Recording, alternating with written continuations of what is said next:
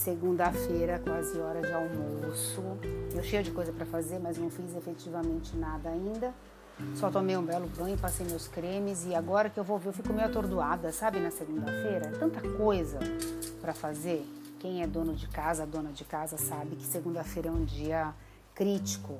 Todo mundo estava em casa, come, dorme, usa as coisas, enfim, é um dia que, que a gente sabe que a casa fica mais complicada, né? E a gente tem que desenrolar. Eu espero que todo mundo esteja bem aí desse lado, me ouvindo.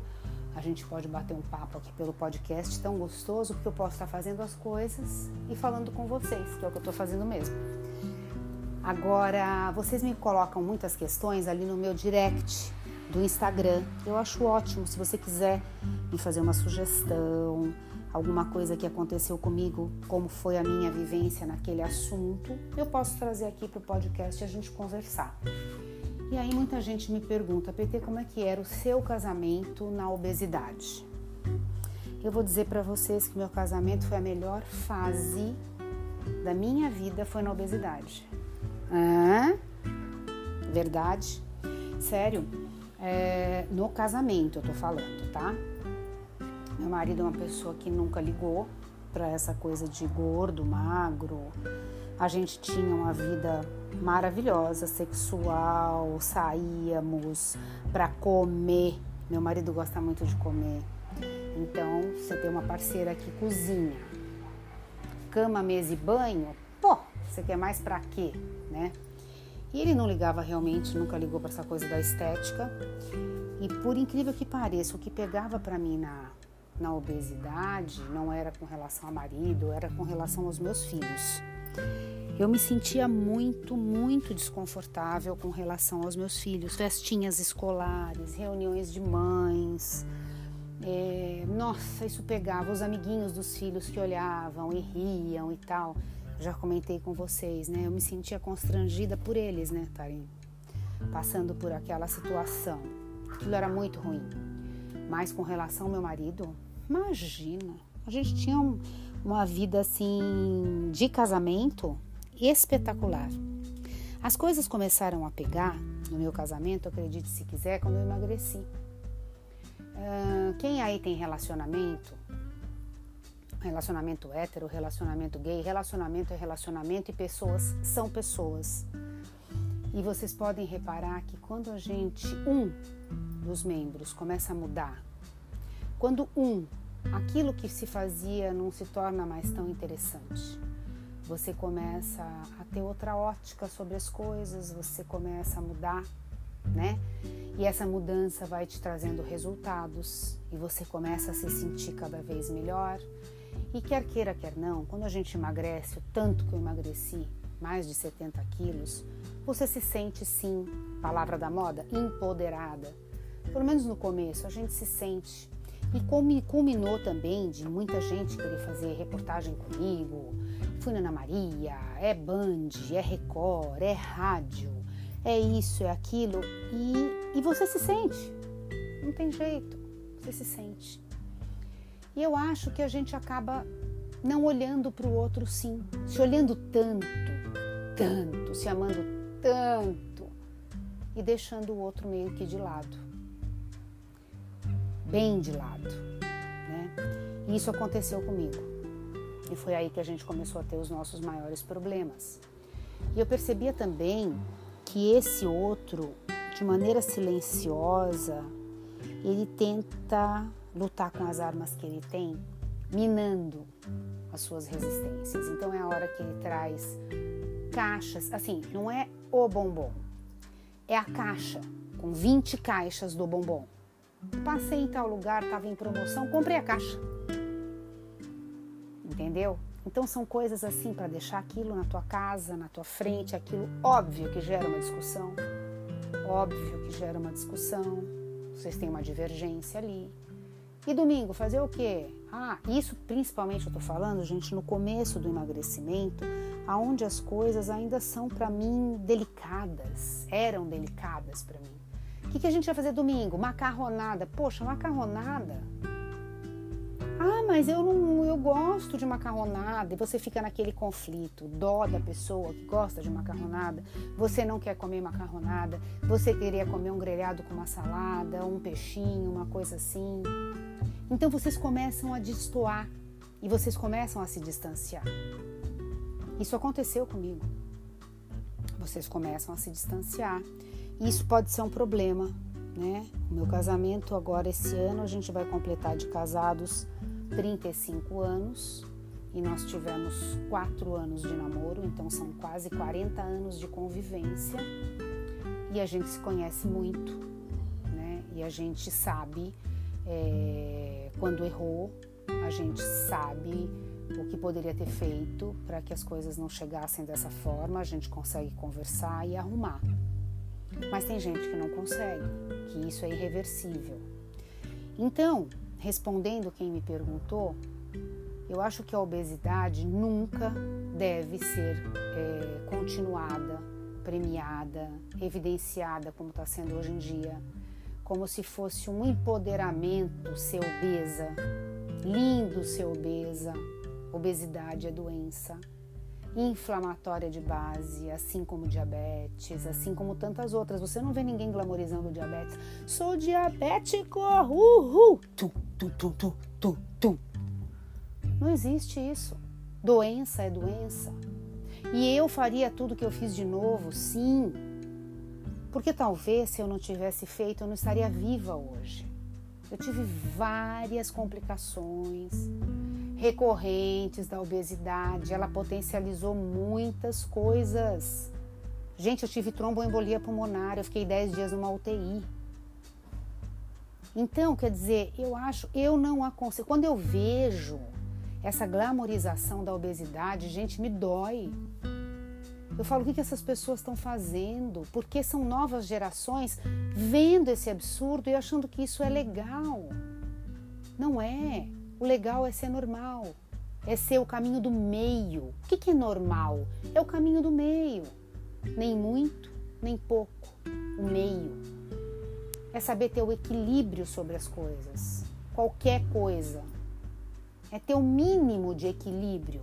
A gente não consegue completo, mas o mínimo de equilíbrio a gente precisa ter na escolha de tudo: amizade, comida, relacionamento, então eu faria tudo de novo, mesmo tendo tido os problemas que eu tive no meu relacionamento. Eu faria tudo de novo, porque aquela pessoa que estava ali, presa na obesidade, não era eu.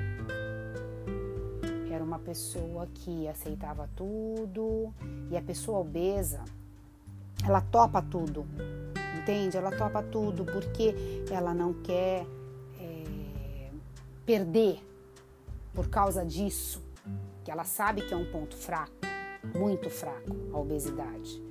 Então ela topa tudo. Ela é amiga, ela é legal, ela é doadora, ela é parceira, ela come, ela bebe, ela tá. Tudo! Você entendeu? E não pode ser assim. Você tem que ser aceita pelo que você é. Quando você quer, você quer. Quando você não quer, você não quer.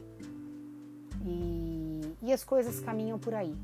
Então eu acho que a saúde fala mais alto para mim hoje sobre qualquer aspecto.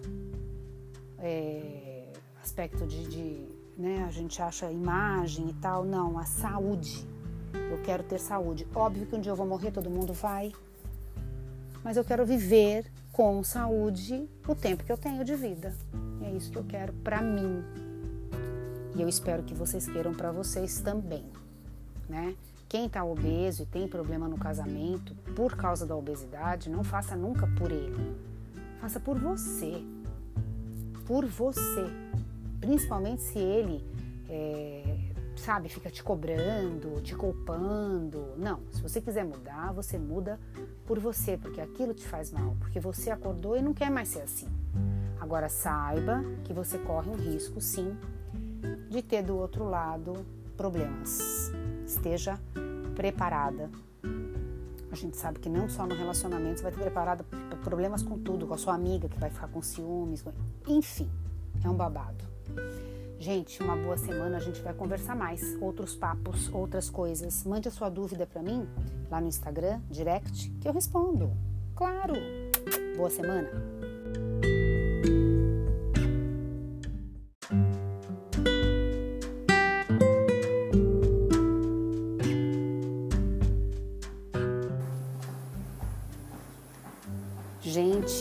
Dia.